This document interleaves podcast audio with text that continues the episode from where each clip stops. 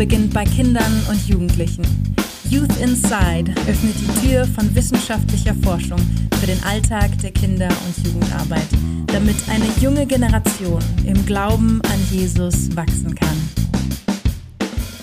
Ein herzliches Willkommen an alle Hörer und Hörerinnen zu unserem Podcast, zu einer neuen Episode von Youth Inside.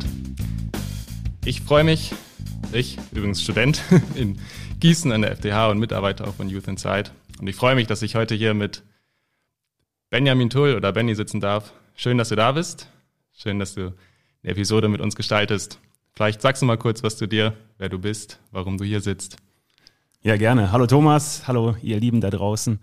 Ähm, wie gesagt, mein Name ist Benny. Ähm, ich darf hier sitzen, weil ich eine Masterarbeit geschrieben habe. Ich studiere nebenbei noch mein Theologiestudium fertig an der Uni in Bonn. Ähm, und dazu werde ich heute befragt. Ansonsten war ich vorher Kinder-Jugendpastor in einer Baptistengemeinde in Köln und arbeite jetzt bei Forum Wiedenest.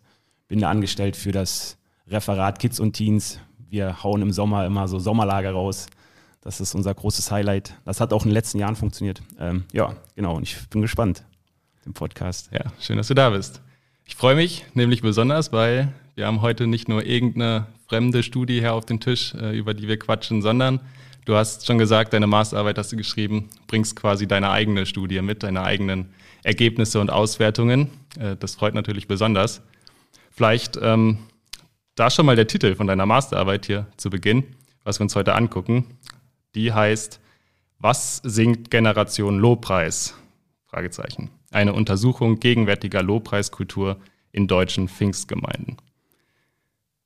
Das heißt, irgendwie geht es um Lobpreis. Vielleicht äh, eine kurze Einstiegsfrage. Äh, was hat dich darin interessiert? Wie bist du auf das Thema gekommen? Mhm. Ähm, und vielleicht nehmen wir uns mit ein paar Worten schon mal mit hinein, um was wird es gehen? Was ist so das Thema, die Frage deiner Arbeit? Genau, also das Thema ist zum einen ganz klar ein persönlicher Bezug. Also ich bin in einer sehr charismatischen Gemeinde groß geworden, wo die Form von Lobpreis eine große Rolle gespielt hat und ähm, ja irgendwie ein wichtiger Bestandteil war auch von meiner Glaubensbiografie. Ähm, dann hatte ich Lust, auch empirisch zu arbeiten. Also das hatte ich vorher noch nicht wirklich. Und da irgendwie mal eine Studie zu machen. Weiß ich, ob das die beste Idee war, das in der Masterarbeit zu starten, aber ich glaube, es hat ganz gut funktioniert.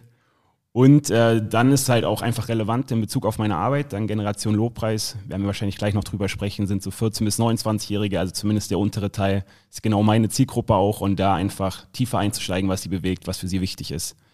Genau, und deswegen habe ich mir dann nicht von irgendwelchen Gemeinden, da musste man dann schon oder musste ich mich spezialisieren, weil das sonst zu groß geworden wäre, sondern von Gemeinden, also BFP-Gemeinden vom Pfingstbund. Äh, Gerade die, die viele junge Menschen anziehen, da habe ich mir angeguckt, äh, wie die ihre Lobpreiskultur gestalten und mich damit auseinandergesetzt, genau. Spannend. Schön. Du sagst gerade schon, ähm, Generation Lobpreis ist so ein feststehender Begriff fast schon geworden in den letzten Jahren. Viele werden das wahrscheinlich auch kennen. Ähm, vielleicht sagst du da noch mal einen Satz zu. Du hast ja auch viel äh, auf die entsprechende Studie von Tobias Falks aufgebaut. Äh, was ist das? Was ist Generation Lobpreis? Was muss man sich darunter vorstellen? Genau, die Vorlage ist äh, eine Studie, eine groß angelegte Studie in den letzten Jahren von Tobias Falks und Tobias Künkler gewesen. Die arbeiten da beim Empirika-Institut in Kassel. Und die haben sich evangelisch-hochreligiöse angeschaut, da eine Forschungslücke auch ein Stück weit geschlossen ähm, Hochreligiöse sind, das ist auch so ein soziologischer Begriff, vielleicht ganz einfach gesagt, diejenigen, die besonders häufig mit einer religiösen Brille aufs Leben schauen und auch zum Beispiel nächste Woche sind die Wahlen, wo dann der christlich Glaube eine Rolle spielt, äh, wen sie wählen, ähm, ethische Entscheidungen, dass da der Glaube eine Rolle spielt, also dass so der Glaube verschiedene äh, Auswirkungsbereiche hat. Genau, und die Gruppe haben die sich angeschaut und untersucht, wie die glauben, was sie so für ethische Überzeugungen haben, wie sie Glauben leben. Und da war eine Antwort, die eine, ja, viel Aufsehen erregt hat, war nach den wichtigsten Glaubensquellen. Und da kam halt Lobpreis auf Platz eins oder wurde am häufigsten genannt von dieser besonderen Untergruppe der Generation Y und Z. Ähm, ja, und das habe ich mir dann, da habe ich dann irgendwie weiter drauf aufgebaut. Und Lobpreis in der Studie ist eher so ein musikalischer Begriff, also von wegen also ich habe das so oft im Ohr, äh, dass bei Leuten, die da nicht so richtig drin sind, dann denken, okay, es ist eine Generation, die singt einfach gerne. Mhm. Ähm, ist bestimmt so, aber ist da wahrscheinlich noch mehr. Genau, ist schon größer gefasst, also der eigentlich auch, sag ich mal, einen ganzen Lifestyle zum Ausdruck bringt, so ein bisschen ja. diesen Event-Charakter, der oft mit Lobpreisgottesdiensten verbunden ist, auch eine gewisse Konsumhaltung vielleicht. Also da in der Studie wird der Begriff Lobpreis schon größer verstanden auch, ja. Mhm. Vielleicht mal ein paar äh, kleine Fragen, äh, bevor wir dann tiefer reingehen in die Arbeit. Du hast gerade schon gesagt, ähm, Glaubensquell, Glaubensquelle ist ganz stark äh, dieser Lobpreis in der Generation. Ähm, auch jetzt vielleicht auf Musik dann auch bezogen, ganz ähm, vorne auch vor Bibellesen, vor Predigt, vor Gebet. Äh, wie erklärst du dir das? Warum ist die Relevanz so hoch mhm. ähm, von diesem Lobpreis? Also zum einen würde ich sagen, historisch ist ja schon so, dass ähm, im Protestantismus das eigentlich von Stunde Null an irgendwie eine große Rolle gespielt hat. Luther führt das deutsche Kirchenlied ein. Und heutzutage wird auch noch in der EKD wird, äh, von der Gleichrangigkeit des gesungenen und des gesprochenen Wortes geredet. Also da eine Hochschätzung einfach für ja, musikalische Ausdrucksform, musikalischen Lobpreis. Das zum einen und dann zum anderen schon, dass also gerade in den Gemeinden, die ich mir auch angeschaut habe, also sind eher ja, Gemeinden, sag ich mal, wo, wo die Gottesdienste eher einen Eventcharakter haben und da passiert halt was. Da ähm, erfährt man Glauben, man erlebt Glauben. Es sind oft sehr emotionale Gottesdienste. Man äh, kann Gott feiern. Es ist ein konzertantes Setting, also so ein bisschen Konzertcharakter. Ähm, und das ist vielleicht dann gerade in der Altersgruppe auch spannender nochmal als oder wird spannender erlebt als, äh, als jetzt eine normale Predigt oder so. Und da kann ich mir schon vorstellen, dass es deswegen eine große Rolle heutzutage auch spielt, dass das irgendwie passt zu den Bedürfnissen und zu dem, wie die Generation heutzutage tickt, ja. Ja, sprich, Lobpreis ist wichtig und äh, es ist auch wichtig, sich das mal ein bisschen anzugucken aus einer Forschungsperspektive. Äh, das ruft auf jeden Fall deine Masterarbeit und der Titel, das können wir soweit schon mal sagen. Aber Lobpreis polarisiert auch, äh, wird viel darüber diskutiert. Ich komme jetzt auch eher aus dem Gemeinde-Background, wo der zum Gegensatz vielleicht zu Pfingstgemeinden oder neocharismatischen Gemeinden aus der Richtung, wo du kommst, der was traditioneller ist, da ist es nochmal besonders auch ein Diskussionsthema, wie geht man um mit neuen Liedern, ähm, die so kommen, von Hillsong zum Beispiel. Was äh, sagst du so zu dieser Frage, dass Lobpreis polarisiert? Warum meinst du, ist das mhm. überhaupt so? Also ich glaube, ähm, also Stefan Schweier hat vor kurzem eine Studie zu freikirchlichen Gottesdiensten äh, ähm, veröffentlicht. Echt, die hat mir ganz stark geholfen, auch in meiner Arbeit. Also da absolute Leseempfehlung.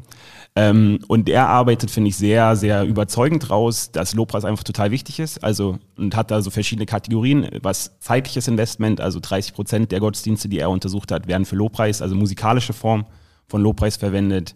Äh, Manpower, also es gibt keinen Bereich im Gottesdienst, wo so viele Leute integriert sind, Band, äh, die Techniker, Lichttechnik, Bildtechnik und so weiter.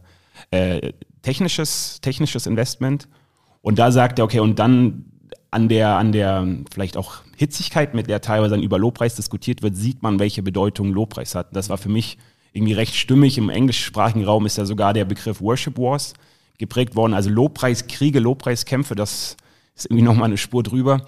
Ähm, und vielleicht auch noch, dass bei Lobpreis, also Lobpreis, ich komme vielleicht später nochmal drauf zu sprechen, dass es eigentlich weiter zu fassen ist, aber jetzt hier im Sinne von äh, musikalischen Part im Gottesdienst, ähm, dass gerade da auch vielleicht unterschiedliche Vorstellungen von Liturgie, von Gottesdienstverständnis kollidieren können. Also ist ein Ansatz, der mir geholfen hat, ist zum einen Gottesdienste als vielleicht Fortsetzung des Alltags, wo man deswegen auch genau das, was im Radio hört, hat man halt fromme Texte und singt das im Gottesdienst oder als Unterbrechung des Alltags, dass man sagt, boah, alte Choräle, das hört man jetzt vielleicht nicht mehr im Radio, aber so Gottesdienst ist eher Unterbrechung als Anknüpfung an den Alltag und dass das vielleicht gerade bei dem ähm, Thema Musik, bei dem Thema Auswahl der Lieder ganz stark kollidiert, weil da einfach Generationen aufeinander prallen.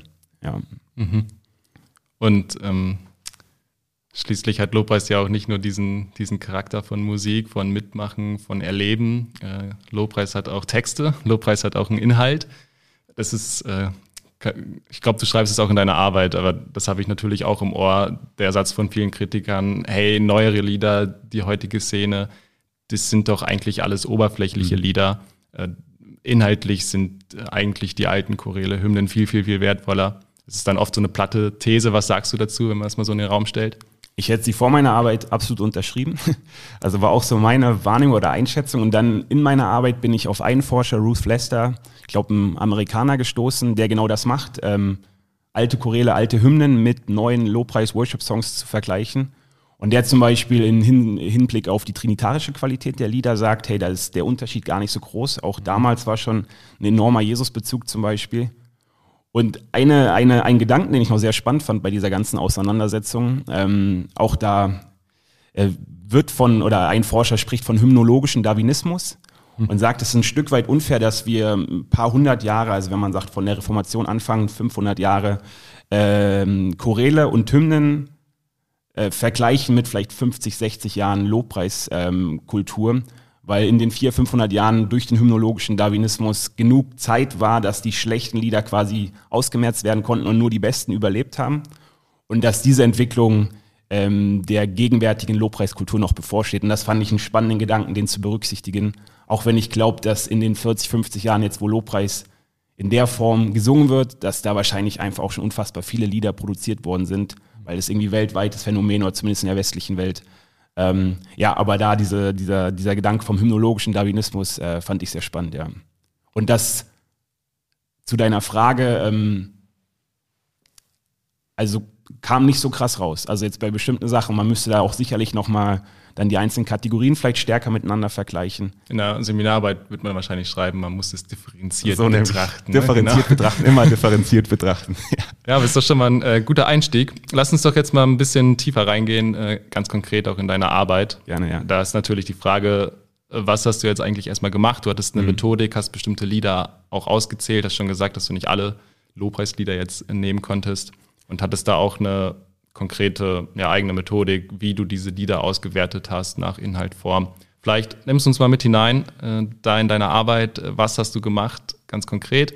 Und dann vor allem auch die zentrale Frage natürlich, ob du mal ein paar äh, deiner Ergebnisse darstellen kannst. So, vielleicht nicht alle, aber so einfach mal einen Eindruck geben davon, was du so rausbekommen hast. Ja, gerne. Ähm, ich sag mal, der Arbeitsauftrag, den habe ich eigentlich aus der Rezension von Guido Baltes geklaut. Der hat eine Rezension zu dieser Generation Lobpreisstudie gemacht. Und der hat dann da formuliert, ähm, dass es fehlt oder an, an, an Studien, die untersuchen, welche Lieder eigentlich in welchen Gemeinden und Generationen gesungen werden, welche theologischen Aussagen darin tatsächlich gemacht werden und welche fehlen. Und das war eigentlich der Arbeitsauftrag, das war so das Sprungbrett, was ich genutzt habe. Und dann habe ich gesagt, okay, ich gucke mir ein ganz konkretes eine ganz konkrete Untergruppe von Gemeinden an, also diese neocharismatischen Gemeinden aus dem BFP-Bund. Ähm, und da war erstmal, ich habe die Leute angeschrieben, also irgendwelche Gemeindeverantwortlichen. Und ich sage mal, damit sie ins Raster gekommen sind, mussten vor Corona mindestens äh, 100 Leute die Gottesdienste besucht haben und davon 15 Prozent zwischen 14 und 29, dass ich sagen konnte, okay, das ist eine Gemeinde, die ist relevant für die Generation Lobpreis. Das habe ich quasi dann per E-Mail erfragt.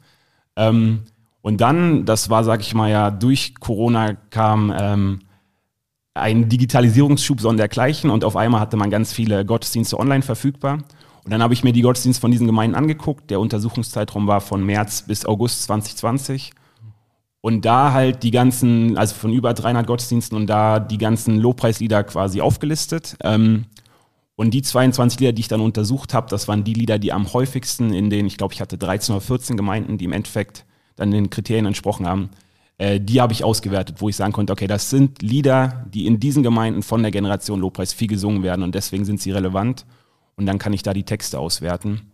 Ähm, genau, ich musste die Texte auswerten, konnte leider so nicht irgendwie einen rezeptionsästhetischen Zugang, also dass ich gefragt hätte, die Leute direkt vor Ort, was macht Lobpreis mit euch? Das wäre natürlich super spannend gewesen. Aber es war im Rahmen meiner Arbeit nicht möglich. Deswegen, die Texte hatte ich, das ging. Ähm, und die habe ich dann, äh, ja, also qualitative Inhaltsanalyse heißt das Tool, ähm, wo man so Kategorien entwickelt anhand äh, der Texte und äh, hatte ich sieben verschiedene und dann halt quasi mit diesen Kategorien mir die Texte genau angeschaut Zum Beispiel so eine Kategorie, was kann man sich ähm, da vorstellen? War zum Beispiel, wie wird Gott angesprochen? Also einmal mit welchen Pronomen, du, er mhm. äh, und dann auch nominale Gottesanrede. Ähm, wie wird, also wird von Gott als Jesus, als, als Vater, als Heiliger Geist, als Dreieiner Gott, als Schöpfer, als Herrscher, als Richter, als Retter. Also genau, also das sagt ja auch ganz viel aus äh, über die Theologie dann der Texte. Das war zum Beispiel auch eine ja. weitere Kategorie, Ja, dann kann man sich gut was darunter vorstellen, ja. was es bedeutet, wenn du oder wie du die Texte dann ausgewertet hattest. Also du hattest quasi gut 20 Lieder und dann bestimmte Kategorien. Genau. Und dann äh, deine Ergebnisse, so grob. Was war so vielleicht auch überraschend? Du hattest ja auch eine Brille gegeben, also gewissermaßen mit deiner äh, pfingsterischen Prägung, äh, charismatischen Prägung. Aber was, was waren so Ergebnisse, mhm. wo du sagst, boah, die müssen echt geteilt werden? Also ich fand spannend jetzt, dass von den 22 Liedern waren elf von Hillsong. Also klar, Hillsong ist so führend oder äh, ich glaube, ich habe irgendwo gelesen, von 50 Millionen Menschen werden Lieder von Hillsong aktuell gesungen. Aber wie prägend sie sind tatsächlich, ähm, das fand ich sehr spannend. Und obwohl Hillsong ja eine Pfingstkirche ist, welche untergeordnete Rolle der Heilige Geist in den Texten spielt. Und da gibt es mittlerweile auch echt viel Studien zu Hillsong und das ist interessant, dass das quasi ähm, gegenläufig war, die Entwicklung. Also je populärer Hillsong wurde, desto weniger wurde über den Heiligen Geist gesungen. Hat eine Forscherin rausgefunden. Ähm, und da gibt's dann auch, habe ich ein Zitat zugefunden von einem der Hillsong-Verantwortlichen, wo man merkt, ihr Mindset ist nicht mehr, dass sie nur Pfingstkirche sind, die Lieder für Pfingstgemeinden machen, sondern schon auch einen globaleren Auftrag sehen. Und da natürlich ähm, vielleicht sich stärker aufs Kreuz fokussiert haben, weil sie sagen, okay, das ist etwas, was äh, weniger vielleicht polarisierend und weniger äh, umstritten ist, äh, wie jetzt äh, pneumatologische Themen, also Themen, die den Heiligen Geist betreffen. Das fand ich sehr interessant. Ähm, was ich auch sehr spannend fand, es gibt ja eine Diskussion, welche Rolle spielen Texte eigentlich? Also ist Lobpreis der Modus, geht es da eher um das, wie ich singe oder geht es tatsächlich um die Texte? Aber dass, obwohl alle von den 22 Liedern außer drei äh, aus, von englischsprachigen äh, Songwritern geschrieben worden sind, wurden alle außer Waymaker, das war wahrscheinlich noch zu neu, auf Deutsch gesungen überwiegend. Also so wirklich, manche Gemeinden haben nur auf Deutsch gesungen. Also die Identifikation mit dem Inhalt war schon wichtig. Genau, also das war so meine, wo ich gesagt habe, ich darf die Arbeit so schreiben, auch mit diesem Fokus auf dem Text, äh, ja. was man irgendwie daran sieht, auch an diesen Übersetzungen, dass es irgendwie wichtig ist, in der Herzenssprache zu singen und verstanden und zu verstehen, was man da auch singt. Ähm, dann, was ja auch eine gängige Kritik ist, aber wie stark es dann tatsächlich ist, die zwei häufigsten Wörter, die ich gefunden habe, waren ich und du, also diese Ich-Du-Struktur, ich und dann ich und mein Herr Jesus, ich, äh, Gott Vater. Ähm, krasser Fokus auf Jesus tatsächlich. Also wir haben sehr Christus zentriert, also das klingt, es ist einerseits positiv, aber ähm, ja, so auf Kosten auch der anderen Personen der Trinität. Ähm, da vielleicht ein letzter Gedanke, dann kannst du das mal wieder zwischenfragen. Ähm, Pete Ward ist auch so ein führender Hymnologe in den USA. Der beschreibt die Lobpreislieder als ähm, die moderneren als Narratives of Encounter, also wo es ganz stark um diese Begegnung mit Gott geht, dass ich, dem, dass ich Gott begegne und dass deswegen es auch vielleicht naheliegend ist, dass Jesus so im Zentrum ist, weil er so der Kulminationspunkt der Nähe Gottes ist. Gott wird in Christus Mensch und kommt uns Menschen nah und deswegen besingen wir Jesus, weil da diese Begegnung vielleicht nochmal eher stattfinden kann. Ähm, aber das fand ich schon bemerkenswert auf jeden Fall. Und, jetzt kommt doch noch ein Punkt. Voll okay. Ey, die Lieder, das war durchweg positive Grundton. Da war eigentlich, also ich habe wirklich, das war eine Kategorie, also welche Gefühle kommen da zum Ausdruck? Es gab keine negativen Gefühle oder wenn negative Gefühle, dann eigentlich immer nur in der äh, Retrospektive, dass die überwunden worden sind. So durch Gott wurde ich befreit, durch Gott ist das und das passiert, aber nicht auch mal wie in einem Psalm, boah, Brüchigkeit des Lebens, gerade geht es drunter und drüber, Gott, wo bist du in dem Ganzen, ich verstehe dich nicht. Ähm, das war zumindest in den 22 Lehren, die ich untersucht habe, kam das nicht vor. Mhm. Ja, spannende Ergebnisse auf jeden Fall schon. Mich interessiert jetzt natürlich und den Hörern wahrscheinlich auch, was was machen wir damit? Also, das steht jetzt auf dem Tisch, das waren deine Auswertungen. Nehmen uns mal mit hinein, vielleicht ein paar Beispiele, wo du so sagst, ja, da ziehe ich auch eine Konsequenz draus äh, für die Praxis auch. Ich muss vielleicht, äh, hau ich das schon mal voraus, gerade wo du den letzten Punkt mit den positiven Gefühlen, ähm, die da ganz stark mit diesem Christus-Victor-Motiv, mhm. glaube ich, hast du es ja. genannt in der Arbeit. Ähm, das ist ja schon, schon ein Stück weit so, ein, so eine Wegschiebung von realen Sachen wie äh, die Erfahrung von Schuld, von Sünde, von Leid, von Krankheit, äh, von auch zwischenmenschlicher Gebrochenheit. Das ist ja da. Ähm, da ist ja auch so ein Punkt. Ist das vielleicht irgendwie realitätsfern? Ist es mhm. weltfremd?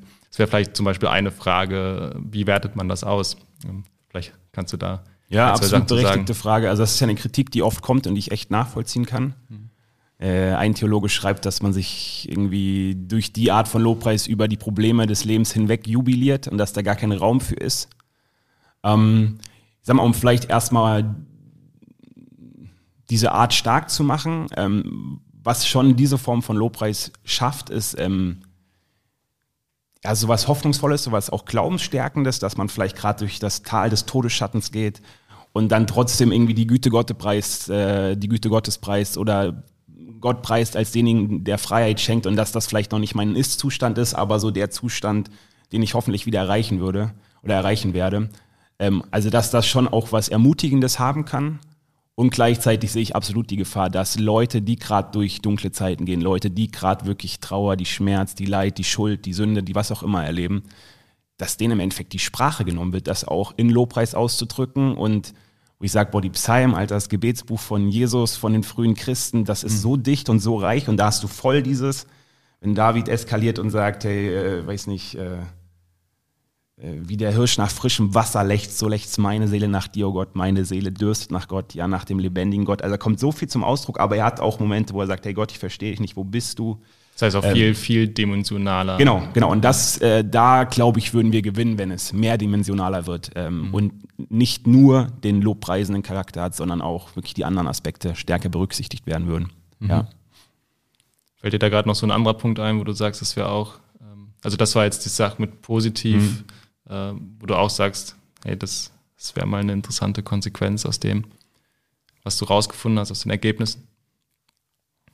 Ähm, Sonst mache ich einfach erstmal weiter. Und, äh, ja, mach erstmal weiter. Es kommt bestimmt gleich ja. noch ein Punkt. weil eine Sache ähm, will ich auf jeden Fall gerne noch äh, zur Sprache bringen, weil ich habe deine Arbeit gelesen und war dann an der Stelle, äh, wo es zum moralistisch-therapeutischen Deismus äh, kommt. Du hast, glaube ich, die Frage gestellt, äh, ob das äh, die gegenwärtige Generation Lobpreis, ob ob das, äh, ob dieser Begriff diese Generation erklärt oder diese. Ja, die diese, Lobpreistexte. Die Texte, genau. Die Texte, die diese Generation singt, genau, ja. Da hatte ich schon den Eindruck, als ich das gelesen habe, oh, das ist schon eine wichtige Stelle auch ja. in der Arbeit. Da bündelt sich irgendwie einiges. Ähm, vielleicht nochmal kurz den, zu dem Begriff, den werden wahrscheinlich nicht alle kennen. Also es stammt von äh, US-Forschern, die 3000 Jugendliche befragt haben. Äh, nicht nur Christen, sondern ganz allgemein auch nach ihrer Spiritualität.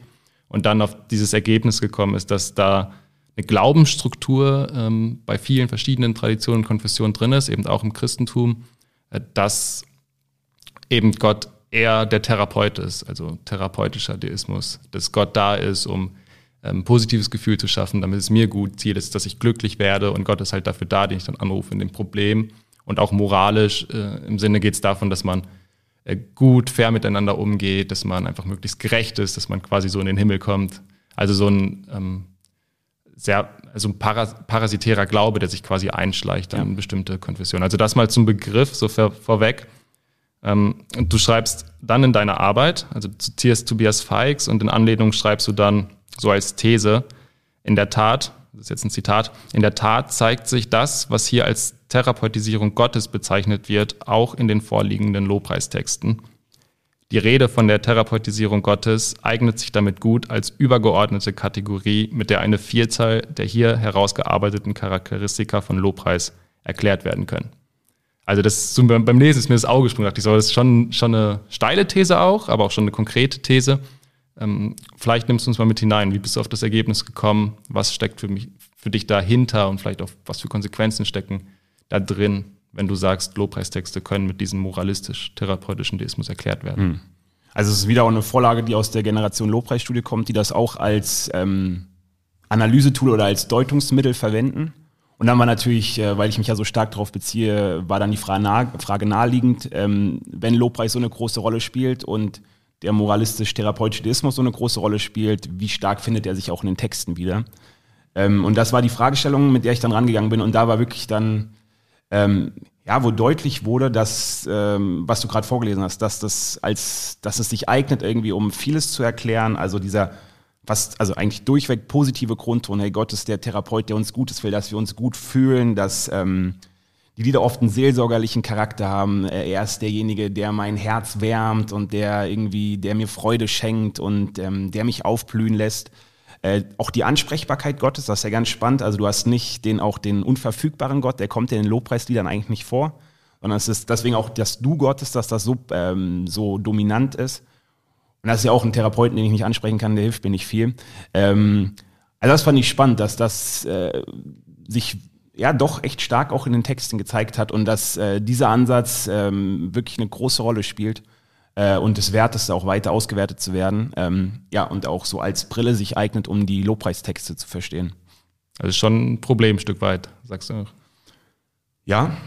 Ähm, also sowieso dieses ganz stark auf mich fixierte, also das, wo, wo man einfach merkt, klar, wir sind alle vom Zeitgeist geprägt und das ist sehr stark eine Individualisierung, eine Emotionalisierung. Und das kommt auch stark in den Lobpreisliedern, äh, wird das ausgedrückt. Ähm, und da glaube ich, dass die christliche Tradition reicher ist und dass, ähm, mhm. also ich dachte gerade auch zum Beispiel jetzt mit Corona ja wirklich eine Ausnahmesituation, werden da vielleicht Lieder gesungen, die Stärke auch, so das Leid um uns herum. Wir in Deutschland sind ja noch relativ klimpflich weggekommen, aber in ärmeren Ländern, die wirklich gelitten haben ohne Ende. Und dass man da irgendwie auch im Lobpreis zu Gott schreit, hey, erbarme dich deiner Schöpfung. Ähm, aber dass dieser, wenn dieser Ansatz zu stark ist, dass das halt dann sich zu viel um mich und mein Gefühl, mein Erleben dreht, ja, das sehe ich schon als Gefahr. Ja, vielleicht auch ein hilfreiches Wort oder hilfreiche, also dieses moralistisch-therapeutische, um selbst sich mal zu reflektieren, vielleicht auch die eigene Gemeinde. Das die kann man auch mal bei einer Party droppen und so als ja, ja. Gesprächsöffner. Kann man Wahrscheinlich ja. nur unter Theologen, sonst klappt das nicht, aber ja. Ja, also das vielleicht eher nicht, aber wenn du, wenn du vielleicht Kinder- oder Jugendmitarbeiter bist und ja. einfach mal so ein bisschen auf den Zahn fühlen willst, dann äh, hilft das vielleicht einem auch so ein bisschen zu reflektieren, ja. wie meine Jugendlichen ticken und denken und was ich vielleicht für Gegen, äh, Gegenakzente setzen darf. Ja, mich interessiert eine Sache noch, ziemlich groß, und zwar ähm, komme ich schon auch aus, aus dem Hintergrund, wo äh, das ein sehr heißes Thema ist, viel diskutiert wird und auch natürlich viele Kritiker laut sind. Und wenn man so deine Arbeit liest oder wenn man uns im Gespräch zugehört hat, dann kann man ja schon so ein bisschen denken, wow, jetzt hier, hier habe ich Munition quasi für meine Argumente.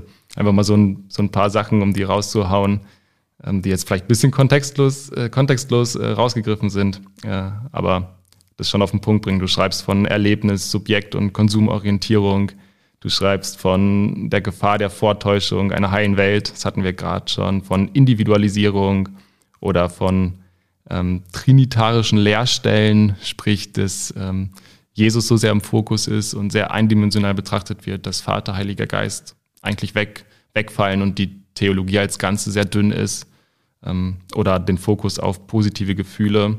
Oder jetzt muss ich gerade nochmal spicken, das hast du mir vorhin noch gesagt theologisch übertünchter Narzissmus, ja. gefällt mir auch besonders. Also einfach mal so aneinandergereiht. Ja. Äh, das sind so schon äh, Stichpunkte, wo man sagt, wow, hier kann man richtig äh, kritisieren. Was jetzt natürlich auch interessiert ist, ist jetzt alles schlecht. Also ist die mhm. Lobpreiskultur jetzt für die Tonne ähm, und wir müssen nur dagegen arbeiten? Oder sagst du, es waren auch positive Erkenntnisse in deiner Arbeit da ähm, und vielleicht kann man anfangen, auch voneinander zu lernen, äh, generationsübergreifend. Was sagst du dazu? Also zum einen, vielleicht überrascht das jetzt nach der, äh, nach dem, was du gerade vorgelesen hast. Äh, ich, ich bin nach wie vor, mag ich echt gerne Lobpreis. Es hat sich schon ein Stück weit verändert, aber ich bin immer noch in einer Gemeinde, wo die Form von Lobpreis praktiziert wird und bin da sehr gern. Und ich merke biografisch, was ich total schätze an meiner Herkunft, ist, dass Emotionen eine Rolle spielen dürfen. Und dass, äh, wenn, wenn Jesus sagt, hey, wir sollen Gott von ganzem Herzen, mit ganzer Seele, mit ganzem Verstand, mit ganzer Kraft lieben, das ist einfach ganzheitlich und zu meinem Menschsein gehören Emotionen dazu und hey, ich bin begeistert von Gott und das drückt sich in Emotionen aus und ähm, da bin ich total dankbar für meine Prägung, dass Musik da einfach ein gutes Ventil ist, um das auszudrücken und das will ich auch nicht missen. Ich glaube gleichzeitig durch... Ähm, diese Fokussierung auf Emotionen zum Teil, dass das echt auch eine, eine Schlagseite bekommen kann, voll. Also dass da irgendwie manipulative, ähm, man, manipulatives Potenzial liegt, dass ähm, auch sehr, sehr schnell geredet wird, ja, jetzt ist Gott hier und bewegt euch und didede und du hast, ist das jetzt wirklich Gott oder ist das einfach der Teppich, der da am Klavier gelegt wird und der Lobpreisleiter säuselt da irgendwas ins Mikrofon, das Licht wird gedimmt, also da kann ich die Kritik echt auch nachvollziehen. Aber ich muss sagen, mittlerweile bin ich so, wo ich sage, hey, ich weiß es nicht, äh, muss das auch nicht ganz trennscharf unterscheiden. Ich merke, ich singe gern diese Lieder und äh, sie helfen mir in meiner Jesus-Nachfolge. Ähm, also dann ein Stück weit einen pragmatischen Ansatz.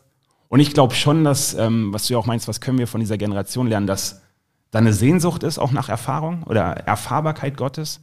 Und dass da diese Form von Musik und diese Form von Lobpreis absolut eine Chance sein kann, dass, sag ich mal, wenn man das auf eine gute, gute Art und Weise einbettet, da wirklich auch ähm, Erfahrungsräume, Begegnungsräume zu schaffen, ähm, weil wir halt auch nicht nur Kopf sind, Äh, und da Musik einfach ganz viel Kraft hat, im Stadion viel Kraft hat, auf Konzerten viel Kraft hat, aber auch in der Gemeinde. Und ich glaube, Gott nutzt Musik, dass er verherrlicht mhm. wird und dass Menschen ihm begegnen können. Und ähm, ja, also da äh, ich, das ist nach wie vor etwas, was ich gern mache, Lobpreis, ja. Also in der Form auch, ja. Mhm. Was, ich da auch noch spannend äh, fand, dass, dass ja auch bestimmte Punkte, die eine berechtigte Kritik sind, auch ein Stück weit was Gutes zeigen. Also ich, ich habe äh, grob im Kopf, dass du von der Individualisierung gesprochen hast, also diesem Ich und Du, was insgesamt schon ein, auch ein Problem darstellt, was aber auch zeigt, dass die jungen Menschen stark persönlich sich damit assoziieren. Du schreibst ja, dass in dem gemeinsamen Singen ja schon ein riesen Gemeinschaftsaspekt drin ist und dass durch dieses ähm, Ich, dass es auch ein wertvolles Bekenntnis sein kann. Ja. Also einfach mal so als Beispiel. Ja, ja, genau. Also es ist ja, ich sag mal, es hat nochmal eine andere Kraft oder es, es betont einen anderen Aspekt, ob ich jetzt sage, wir glauben, dass du unser Heiland und Erlöser bist oder ich glaube es. Also so dieses, und dann singe ich aber als ich in einem Kollektiv von, weiß nicht, 200, 300 Leuten, die im Gottesdienst sind oder so. Und dass das eine ganz spannende auch äh, Gemengelage ist. Einerseits singt man im Kollektiv, aber ich singe als Benny, als wer auch immer dann da ist äh, und bekenne, dass Jesus mein Erlöser ist. Und das glaube ich, ich würde nicht sagen, dass es unbedingt stärker ist, aber es betont nochmal was anderes, äh, wenn ich das dann als in der Ich-Form auch singen kann, ja. Und da, und auch die Psalmen, also da muss man auch gucken, dass man das äh, Kind nicht mit dem Bade ausschüttet. Also die sind breiter, aber David haut auch Sachen raus und ist teilweise in seiner Sprache sehr, sehr emotional und sehr irgendwie gefühlig vielleicht. Ähm, und ich glaube, dass das auf jeden Fall auch Platz haben darf. Ey, Gott ist groß und Gott ist vielfältig und äh, dass es total gut ist, auch dass Leute, die da vielleicht mehr Zugang zu haben, dass die da eine Sprache finden oder ein Ausdrucksmedium. Ja.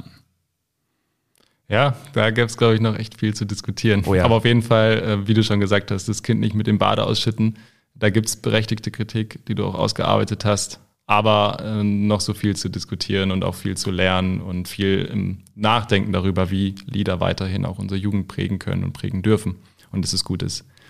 Vielleicht noch zum Abschluss eins, zwei Fragen, die so ein bisschen den Ausblick auch geben, äh, vielleicht noch praktischer angelegt sind. Zum einen würde mich interessieren, wenn jetzt jemand sagt, ich will mich durch Musik weiterentwickeln, äh, ich möchte meinen Glauben vertiefen, was sagst du so nach, nach dieser Arbeit? Was würdest du raten, ähm, wenn jemand diesen Wunsch hat? Welche Lieder vielleicht soll er singen?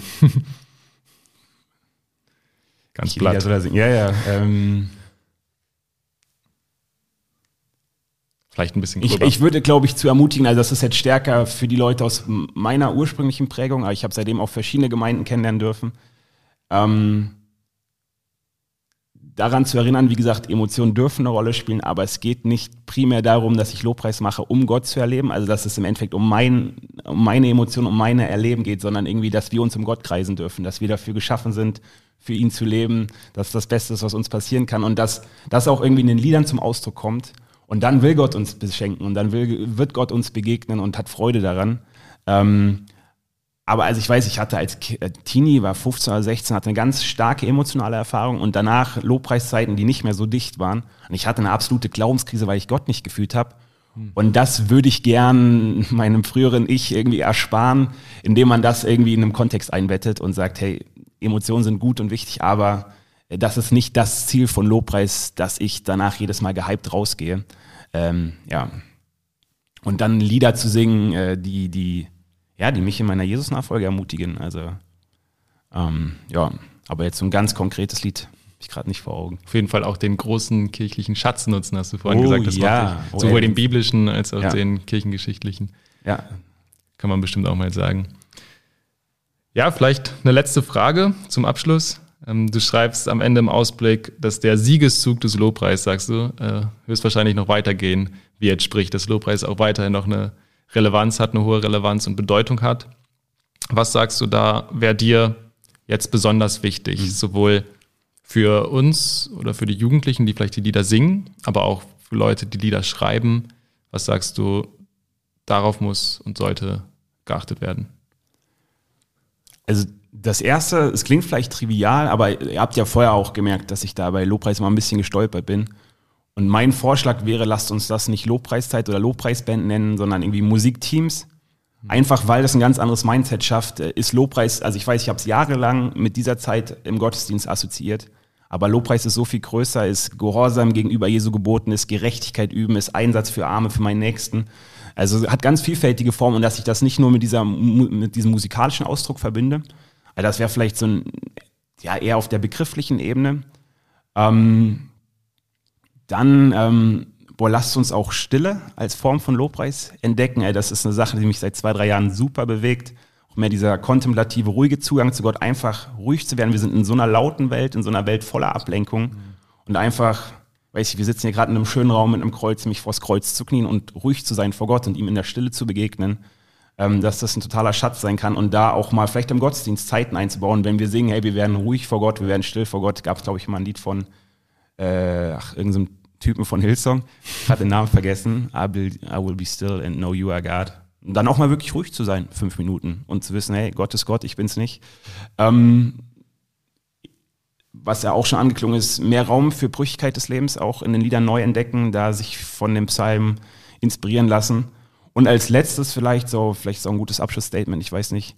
Ähm, ich glaube, Lob, also Lobpreismusik oder diese Form von Musik ist eine Riesenchance, auch Theologie zu prägen. Hm. Ist das eine Sache, die hört man im Radio, also oder beim Autofahren kann man die anhören, bei Spotify, wo auch immer. Also, und dass da die Leute, die Lobpreislieder schreiben, dass sie sich dieser Riesenchance bewusst sind und dass man da vielleicht auch nochmal neu ein Augenmerk darauf legt, dass, ähm, dass, da, ja, dass sie gut theologisch sind, dass nicht nur Gefühle ausgedrückt werden, sondern vielleicht, dass man nochmal ganz neu das Thema Trinität da irgendwie entdeckt in Lobpreistexten und da eine ganz andere Form oder eine ganz andere Chance hat zu prägen, als jetzt durch Seminare oder durch Predigten.